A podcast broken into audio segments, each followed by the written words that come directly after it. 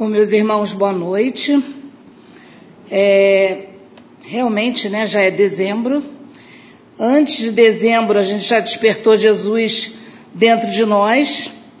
E vejam bem que dezembro já é uma atmosfera diferente, não é?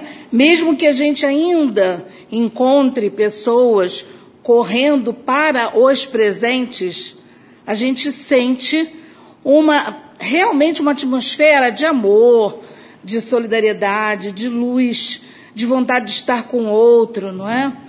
E aí nós, aqui na casa de Maria Angélica, como o Rogério mesmo falou, né? Esse coração enorme da nossa irmã nos acolhendo a todos. E vocês já notaram que nós temos assim a, a graça, né, de ter um piano antes de começar os estudos? Então, não sei se vocês têm a mesma impressão, mas toda vez que eu chego aqui e que o piano está tocando, eu simplesmente fecho os olhos e me coloco, olha como é que eu sou assim, penso né, lá em cima já, né? Não estou lá, mas estou pensando. No Palácio da Música, não é? E assim, eu vejo todo mundo sentado naquele gramado, escutando esse belíssimo piano e essas músicas que nos levam realmente a refletir tanta coisa, não é? E aí se falou de flores, a mensagem também falou de flores. E aí nós viemos trazer um, um outro assunto, que é a luta contra o mal. Nossa, luta contra o mal. O que, que tem a ver luta contra o mal, flores e Natal? Será que o mal existe? Bom, primeiro, para a gente acreditar que o mal existe, ele foi criado por alguém. E se a gente acreditar que Deus é criador de misericórdia infinita, acreditando-se em Deus, não adianta a gente querer é, encontrar alguém que tenha criado o mal, porque Deus com certeza não foi, porque senão ele não seria Deus, Pai de misericórdia infinita. Então, quem é que criou o mal? Será que o mal existe mesmo? E aí, nós trouxemos para reflexão, a gente vai dizer assim, nossa, mas o, capítulo que ela vai falar não é isso aqui. Peraí.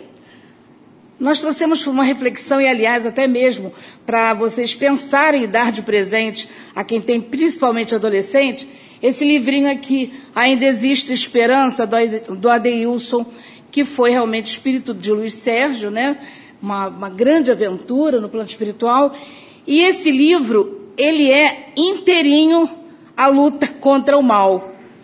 E aí nós conseguimos, né, com a juventude, né, o grupo todo de evangelizadores, nós conseguimos levar esse livro online para essa juventude e eles realmente começaram a buscar e a entender como é esse clima em volta da escola deles, né, na escola que eles frequentam, até mesmo dentro do próprio lar. Então imagina bem que a gente trabalhou na juventude, mas esse trabalho ele serviu para a família inteira. Até porque o encontro com os pais, os, os pais mesmos, foram, né, assim, é, muito, né, a favor da gente estudar o que, tá, o que a gente está vendo aqui no livro, que é justamente a gente ver que toda essa falange, né, todos esse, esse, esses espíritos que ainda se comprazem com o mal, eles continuam no plano espiritual, ainda intuindo esses que se comprazem com o mal aqui na terra. Mas eu não vim falar do livro Ainda Existe Esperança, mas eu vim dizer para vocês que ainda existe esperança. E, aliás, para justamente a gente falar desse livrinho que é a Boa Nova. O meu tá velhinho, tá, gente? A capa tá dentro do livro, a, a contracapa. Mas esse livrinho aqui, ele devia ser livro de cabeceira para nós. E, aliás, se eu posso estar dando sugestão, a última lição, que é falando de Maria, olha, ela cai direitinho para uma noite de Natal.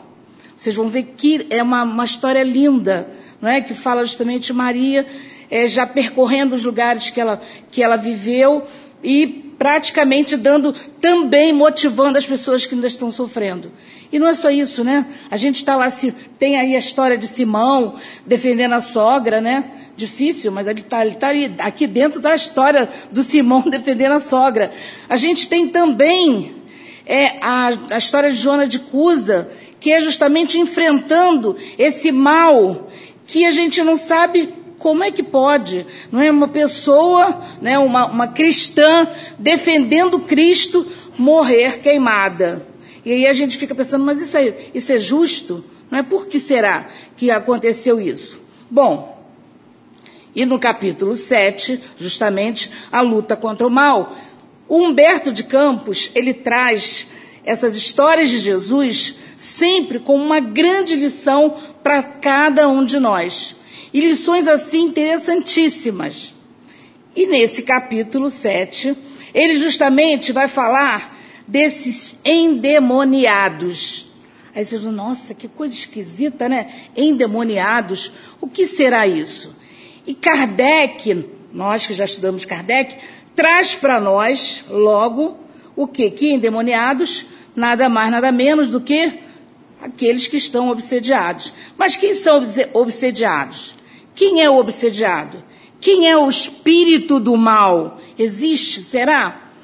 E aí eu trago também para vocês uma reflexão da seguinte forma. No livro mesmo diz assim: a palavra diabo era então compreendida na sua justa acepção. Segundo o sentido exato da expressão, ele era adversário do bem. Viu? Simbolizando o termo dessa forma, todos os maus sentimentos que dificultavam o acesso das almas à aceitação da boa nova e todos os homens da vida perversa que contrariavam os propósitos da existência pura que deveria caracterizar as atividades dos adeptos do Evangelho. E aí a gente vai, vai pensando, né, vai refletindo, afinal de contas, não é? Esses endemoniados, quando a gente escuta, nós que já somos espíritas lá, né, desde o berço, quando a gente estava lá numa escola ou quando a gente estava trabalhando, se alguém soubesse que nós éramos espíritas, não tinha jeito. Se alguém caísse lá, falasse assim, chama lá Alcione, que ela consegue tirar esse negócio aí que está na pessoa. Quer dizer, como se a pessoa tivesse esse poder de lá tirar, né? É, exorcizar, na, na verdade a palavra seria essa, naquele momento ali, pessoas que não sabiam o que seria, de repente nem era apenas né, a intercessão de um espírito, uma doença qualquer, uma epilepsia, alguma coisa que levasse a pessoa a cair. Mas era só dizer que era espírita, as pessoas já achavam que a gente tinha o poder não é, de estar tá retirando aquele espírito né, daquela pessoa, ou daquele incômodo, daquela perturbação que ela estivesse sentindo. Mas muito bem. E aí, Allan Kardec, ele traz para nós, no livro Céu e Inferno, várias, né, várias histórias de, de pessoas né, que desencarnaram, espíritos que estão no plano espiritual e que acabam justamente não entendendo muito bem o que estão fazendo, por exemplo, o bem, não é? O que será o bem e o que será o mal? Será que se eu não fizer o mal e não fizer o bem, está tudo bem para mim? Aí a gente sabe que deixar de fazer o bem já é um mal não é? E aí Kardec traz para nós várias histórias, inclusive de algumas mães é, em lares abastados que não precisavam fazer nada dentro de casa e né, os espíritos perguntam para ela, né? Kardec pergunta lá na, nas lições, né? Afinal de contas, o que, que a senhora fazia quando a senhora estava dentro de casa? Nada. Mas quem é que fazia seus serviços? As domésticas. E o que, que acontece com, a, com, as pessoas, né, com as, os espíritos que estão encarnados, e até os desencarnados também, que não têm o que pensar e não têm o que fazer? Acabam prejudicando o próximo, não é? E aí, no livro No Céu e Inferno, tem vários casos de pessoas que passaram a vida toda sem fazer nada e acabam justamente se encontrando não é, nessa atmosfera de negatividade sem necessidade. Então, por isso que a gente tem que aproveitar cada momento para fazermos o bem, não é isso? E aí, ele diz o seguinte, que na verdade, todos aqueles apóstolos, eles ficavam assim, muito é, maravilhados, como é que o mestre chegava e conseguia tirar o espírito assim, né? Afastar o espírito com a maior facilidade. Por que será? Por que será que era tão fácil para Jesus e não era fácil para outras para outros apóstolos, não é? Só que dentre esses apóstolos tinha um que era muito parecido conosco, que era o Tadeu. Então a gente pode dizer que Tadeu pode ser qualquer um de nós. Por quê? Porque acredita que naquele momento da necessidade, se eu não conseguir fazer, hum, o que está acontecendo, né? Por que, que fulano conseguiu fazer isso e eu não consegui? Então ele vai perguntar ao mestre, né? Afinal de contas, como é que podia o mestre conseguir rapidamente livrar aqueles sofredores da perseguição desses espíritos? E ele ficava realmente maravilhado quando esse sofredor olhava para o Cristo e falava assim: ai, graças a Deus. Não é? Como quem diz, né? Os olhos brilhavam de alívio. Porque realmente não deve ser fácil, né? Não deve ser fácil a pessoa estar tá subjugada a um espírito dessa forma. E aí, na verdade, nessas, nessas, vamos dizer, aquele sobressalto, né, de que Tadeu ficava toda vez que Jesus curava alguém, né, tirava o espírito né, que estava perturbando alguém, ele achava que ele também deveria fazer isso em algum dia e realmente aconteceu uma oportunidade dessa. E aí eu trago para vocês também uma experiência nossa de infância. Nós morávamos numa, vamos dizer, numa favela e que a separação das casas era madeira, né, uma é, cerca de madeira. E aí, enquanto a gente estava lavando a louça no tanque, porque a gente não tinha água encanada, nós escutávamos uma menina, é, mais ou menos de uns 16, 17 anos, e toda vez que a Marta chegava perto da cerca, eu já sabia que ela estava querendo pedir socorro. E eu corria para chamar meu pai. E aí a Marta vinha, coitadinha, para perto da cerca, e ela caía. E o pai, a Marta caiu, pai, a Marta caiu.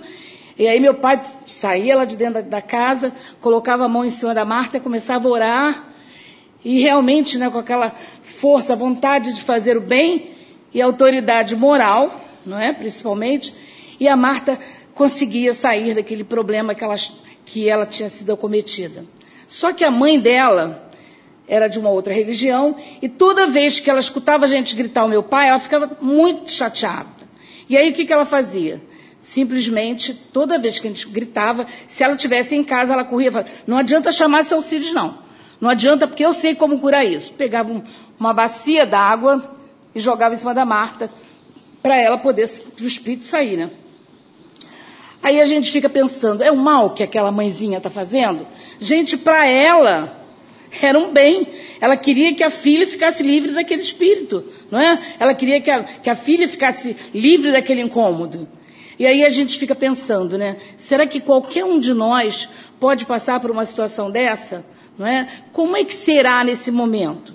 Primeiro, entender que nós espíritas, muitos de nós espíritas, temos a responsabilidade de que se houver algum problema desse, claro que a gente não vai chegar, se você não é, né, aquele médium que está lá trabalhando na casa e tentar fazer alguma coisa, senão você pode até prejudicar não só o espírito que está ali tentando ajud ser ajudado, mas também como aquele, aquela pessoa ali. Você pode entrar em prece. E é a melhor coisa que a gente pode fazer é entrar em prece mesmo, mas não aquela prece, né, da boca para fora, mas com o coração realmente bem é, ligado ao sentimento de amor, de fraternidade. E aí, o Tadeu perguntava assim, mas por que, se Jesus consegue curar, né, consegue tirar esse espírito, por que, que ele não já passa esse poder para mim? Porque quando eu tiver que tirar o espírito de alguém, eu já estou lá com aquele poder, como se fosse uma poção mágica, né? Eu quero fazer, então toma aqui. Né? Vamos lá e eu faço, mas não é assim. E aí, novamente, né, a gente vai perguntando, né?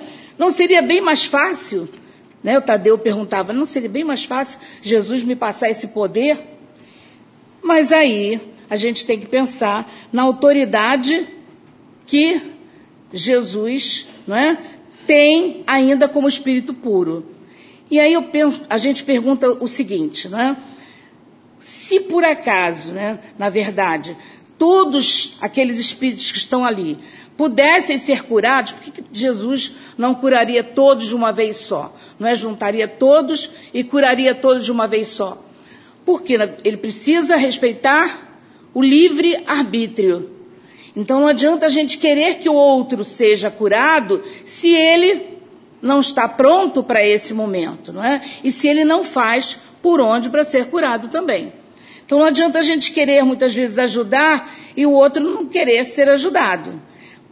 Agora, com a tecnologia, a gente tem, não é, não só esse aplicativo, né, do tempo, meu tempo com Jesus, mas a gente tem amanhã o tratamento espiritual que a gente vai levando para as pessoas que nem são espíritas e depois até agradecem a gente. Então essas pessoas, mesmo com as dificuldades delas, elas acabam aceitando o tratamento e até agradecem daquilo que a gente está fazendo, não, não nós, né? A casa está fazendo. E aí, quando Tadeu começa a perguntar, né? Afinal de contas, Jesus, por que eu não consigo curar, né? Por que, que eu não consigo fazer o que o Senhor faz? Aí Jesus, em vez de ficar falando para ele, né, o porquê, ele pergunta assim: Mas Tadeu, qual é o seu principal objetivo de vida? Olha o que, que Tadeu responde para Jesus. Estou procurando edificar o reino dos céus dentro do meu coração. Estou procurando. Ele não disse que estava edificado, não é? E aí o que, que acontece com Tadeu? Jesus simplesmente diz assim: Nossa, mas você está procurando edificar? Então, como é que você pode exigir do outro aquilo que você ainda não consegue ter. Não é? A gente, se a gente não tem, como é que a gente pode dar? A gente tem que entender que, para que a gente possa ter condições de ajudar alguém, a gente precisa se munir de conhecimento, se munir da prática, do exercício do bem, para que a gente possa estar ajudando, estar ajudando também. Aí ele diz o seguinte, né? É por isso que realmente alguns trabalhadores da espiritualidade nos dizem que antes de ensinar nós temos que aprender. Não é? Antes de ensinar a gente tem que aprender. Então não adianta a gente querer vir aqui dar lição de moral nas pessoas não é? e não saber o que está falando. E aliás, a gente tem que ter cuidado que tudo aquilo que a gente fala, os espíritos nos acompanham. Não é? Aí chega lá fora e diz assim, nossa, ele saiu lá do SEMA agora acabou de levar uma fechada, e ó, acabou que ele, né, escutou, que ele aprendeu, e vai acontecer isso mesmo, não é? Então a gente tem que ter esse cuidado de estar também exemplificando fora da nossa casa de oração aquilo que a gente está aprendendo. Depois Jesus faz a seguinte afirmação: se buscamos atingir o infinito da sabedoria e do amor em nosso Pai, indispensável se faz, reconheçamos que todos somos irmãos no mesmo caminho. Aí Tadeu já fica mais indignado ainda, né? Ele pergunta assim: Nossa, Jesus, mas os maus são meus irmãos? Aqueles espíritos lá são meus irmãos? também são meus irmãos. Aí a gente fica pensando assim: quem são nossos irmãos? Não é? Quando a gente faz a oração do Pai Nosso, Pai Nosso, a gente não diz, né, Pai de alguém, de Pai Nosso. Então a gente tem que começar a trazer para nós essa reflexão de família universal. Pai Nosso. Nós temos irmãos realmente que são tão imperfeitos quanto nós. Só que a gente já vê o mal da seguinte forma, né? Quando a gente vê o mal, a gente pode olhar para uma pessoa e ver, ela deve ter lá 98 qualidades, né? Características boas, virtudes. Mas se ela fizer uma coisa errada, o que, que a gente vai ver? Só a coisa errada, né? E aí a gente esquece de tudo aquilo que ela trouxe para a gente de bom.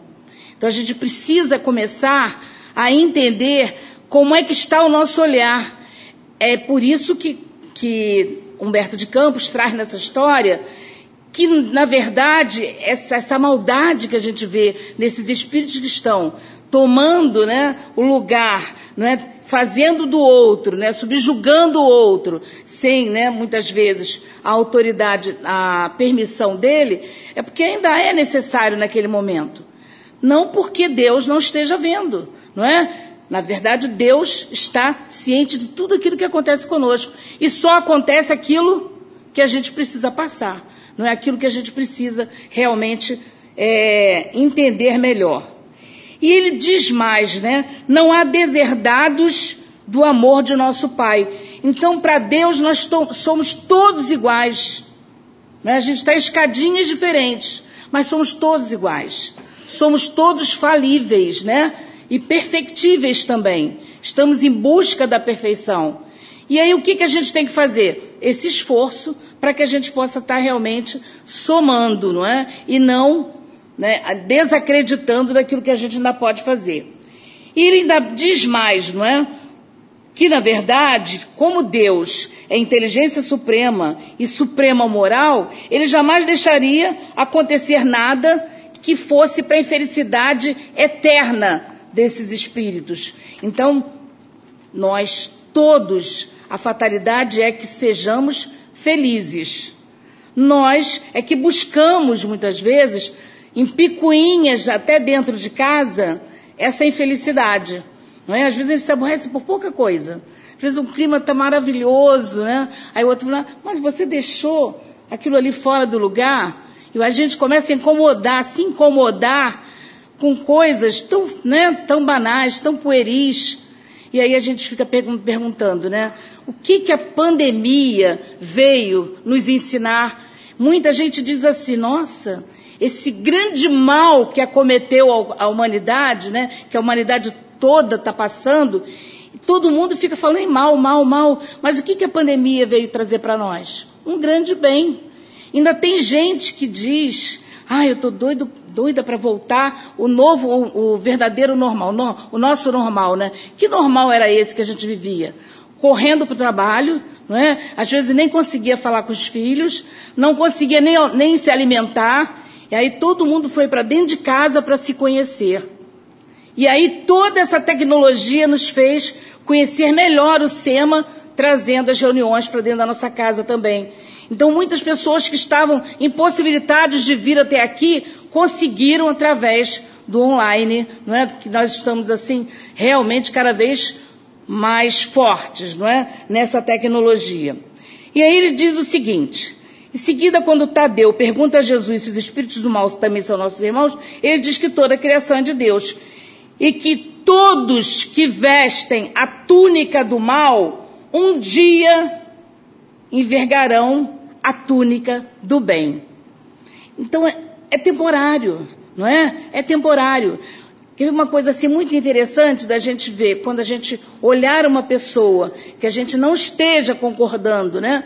Com as suas atitudes, vamos olhar quando ela, já, vamos tentar projetar uma coisa assim bem, bem mais à frente, quando ela já tiver já evoluído como até espírito puro, como ela seria?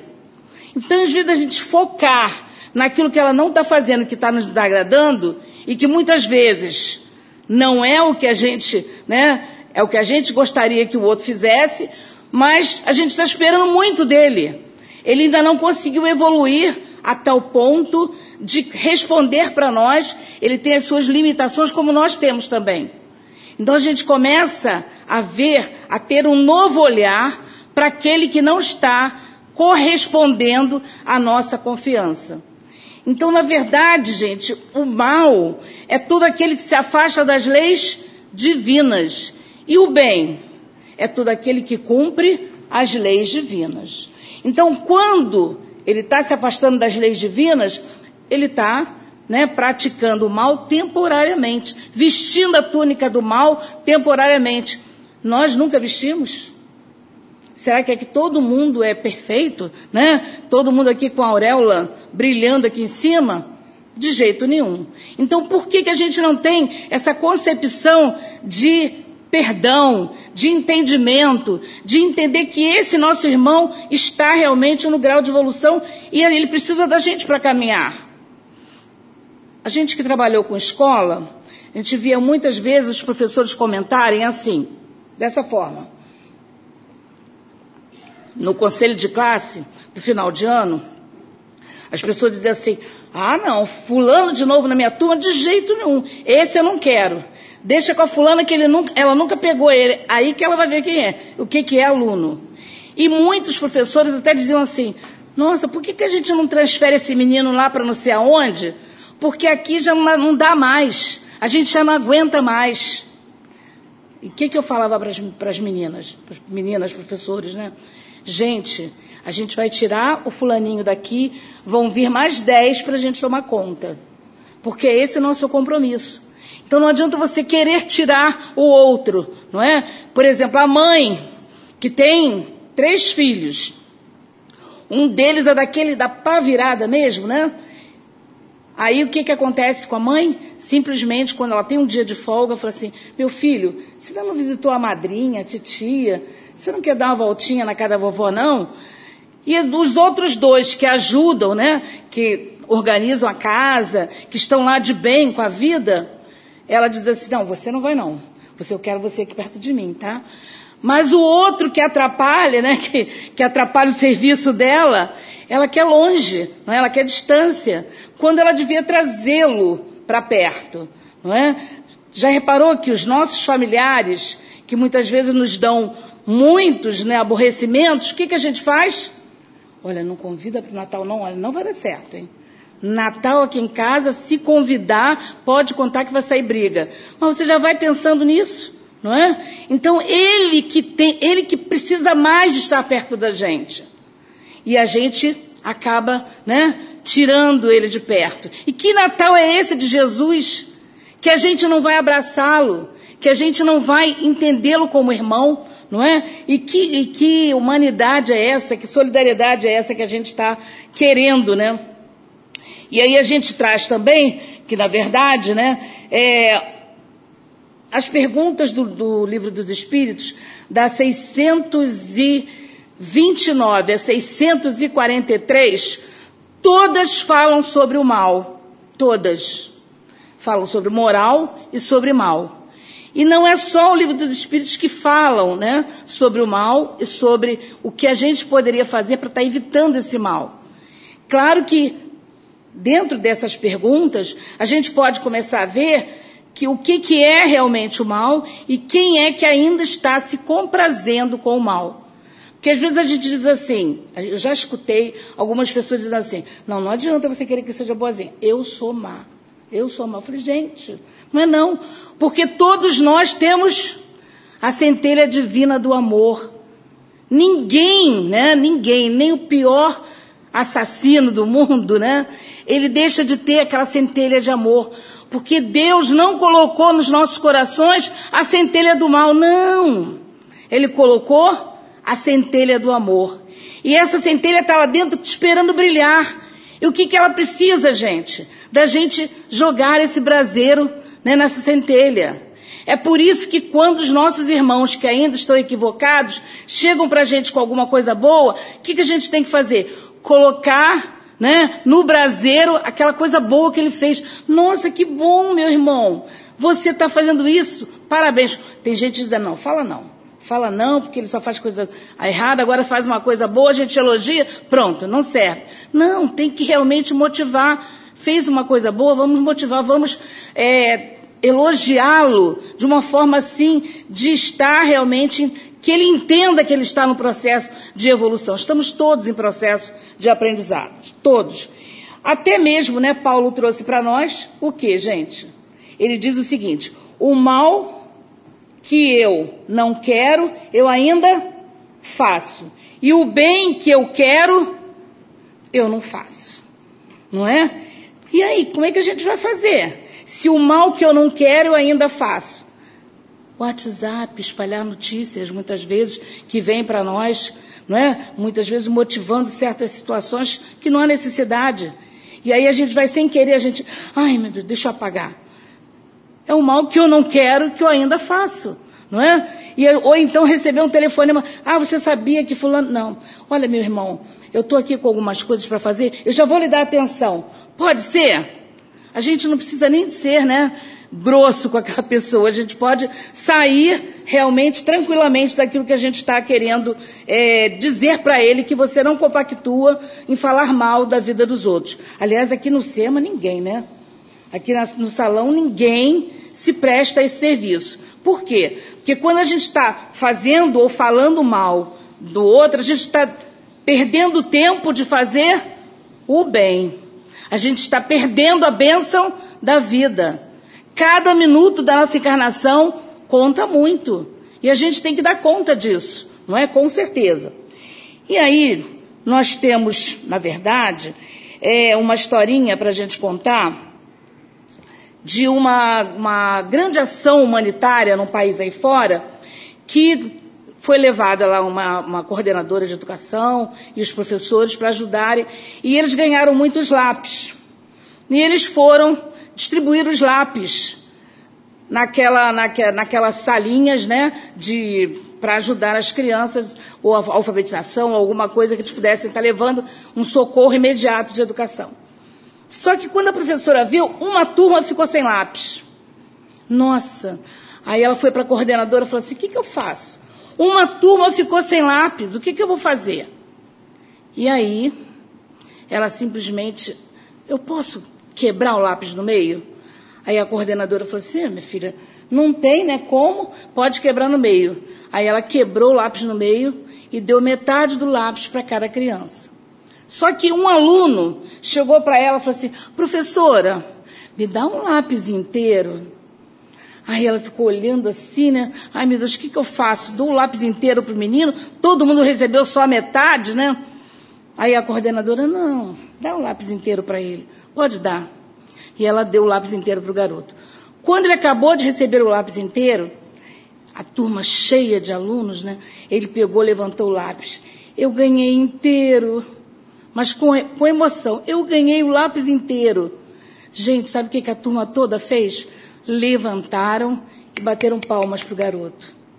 Ou seja, onde estava a maldade, né?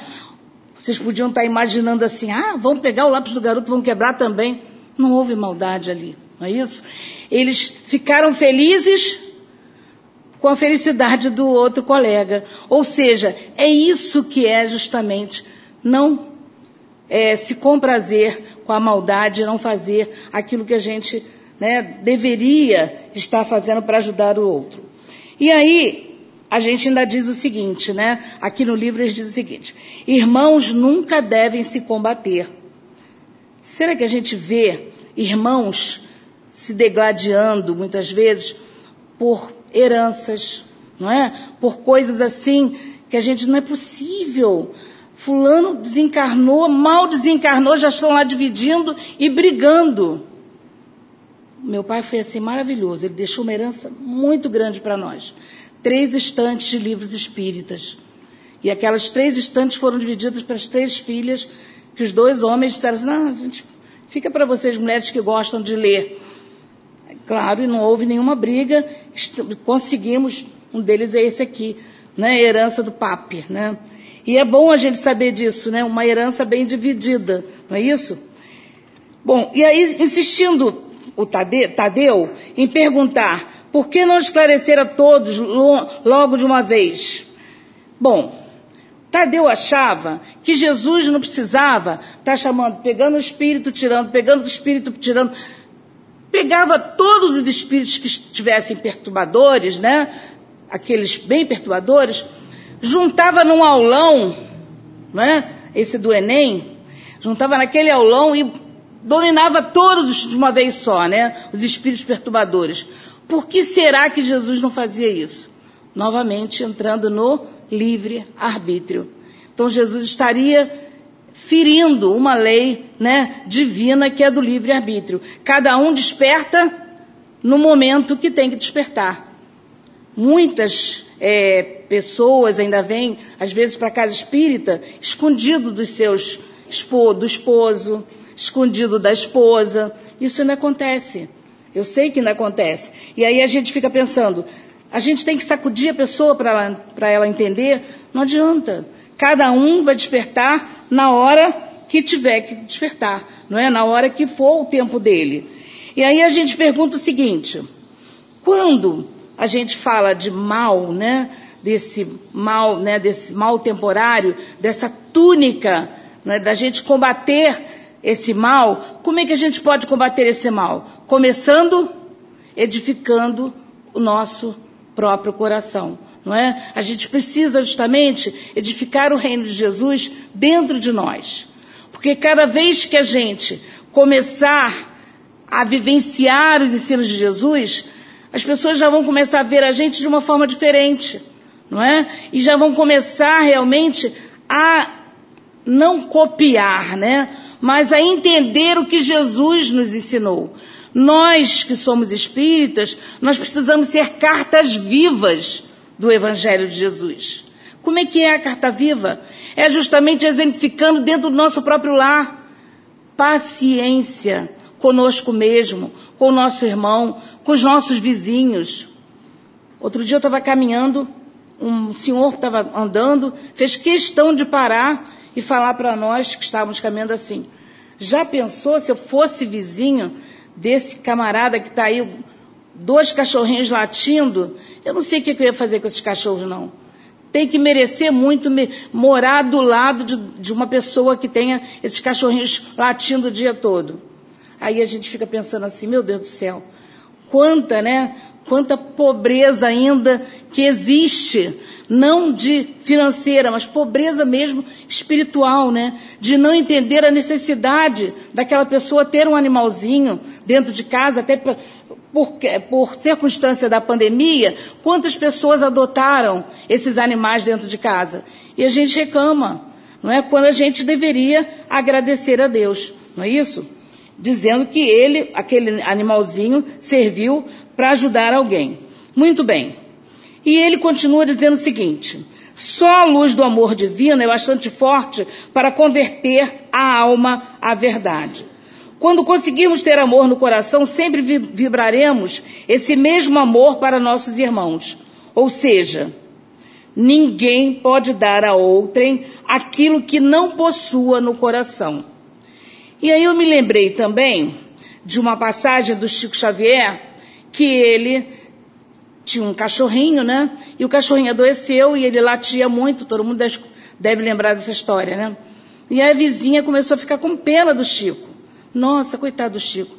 Né? Fica psicografando a noite toda e esse cachorro aí latindo o tempo todo. Eu vou dar um jeito nisso. E envenenou o cachorrinho.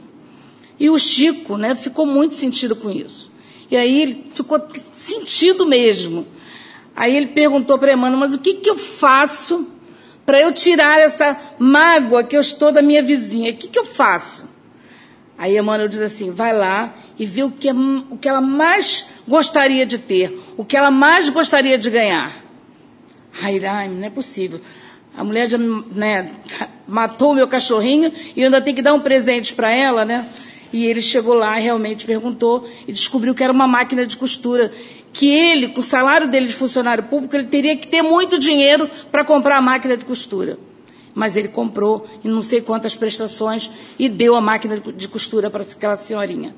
E quando ele deu a máquina de costura, o coração dele realmente né, se acalmou. Ele conseguiu tirar aquela mágoa daquela vizinha dele, né? Da, da circunstância que ele vivenciou. Então a gente fica pensando assim, se Chico, né? Ficou um dia magoado com a vizinha, que justamente tirou a vida do seu cachorrinho, imagina a gente, né? Mas isso não é desculpa, não. Aí a gente tem também uma grande assertiva que diz o seguinte: olhai, que é atentai, vigiai e orai. Então a gente precisa estar sempre olhando a nossa volta com atenção, porque passam as pessoas, né, os invisíveis. Quantos garis estão trabalhando na rua que a gente não enxerga? Né? Quantas serventes né, é, de, de, de, apoio da limpeza que estão trabalhando num, numa instituição que a gente não enxerga. São as profissões invisíveis, né? Quando a gente devia passar por ele, bom dia, boa noite.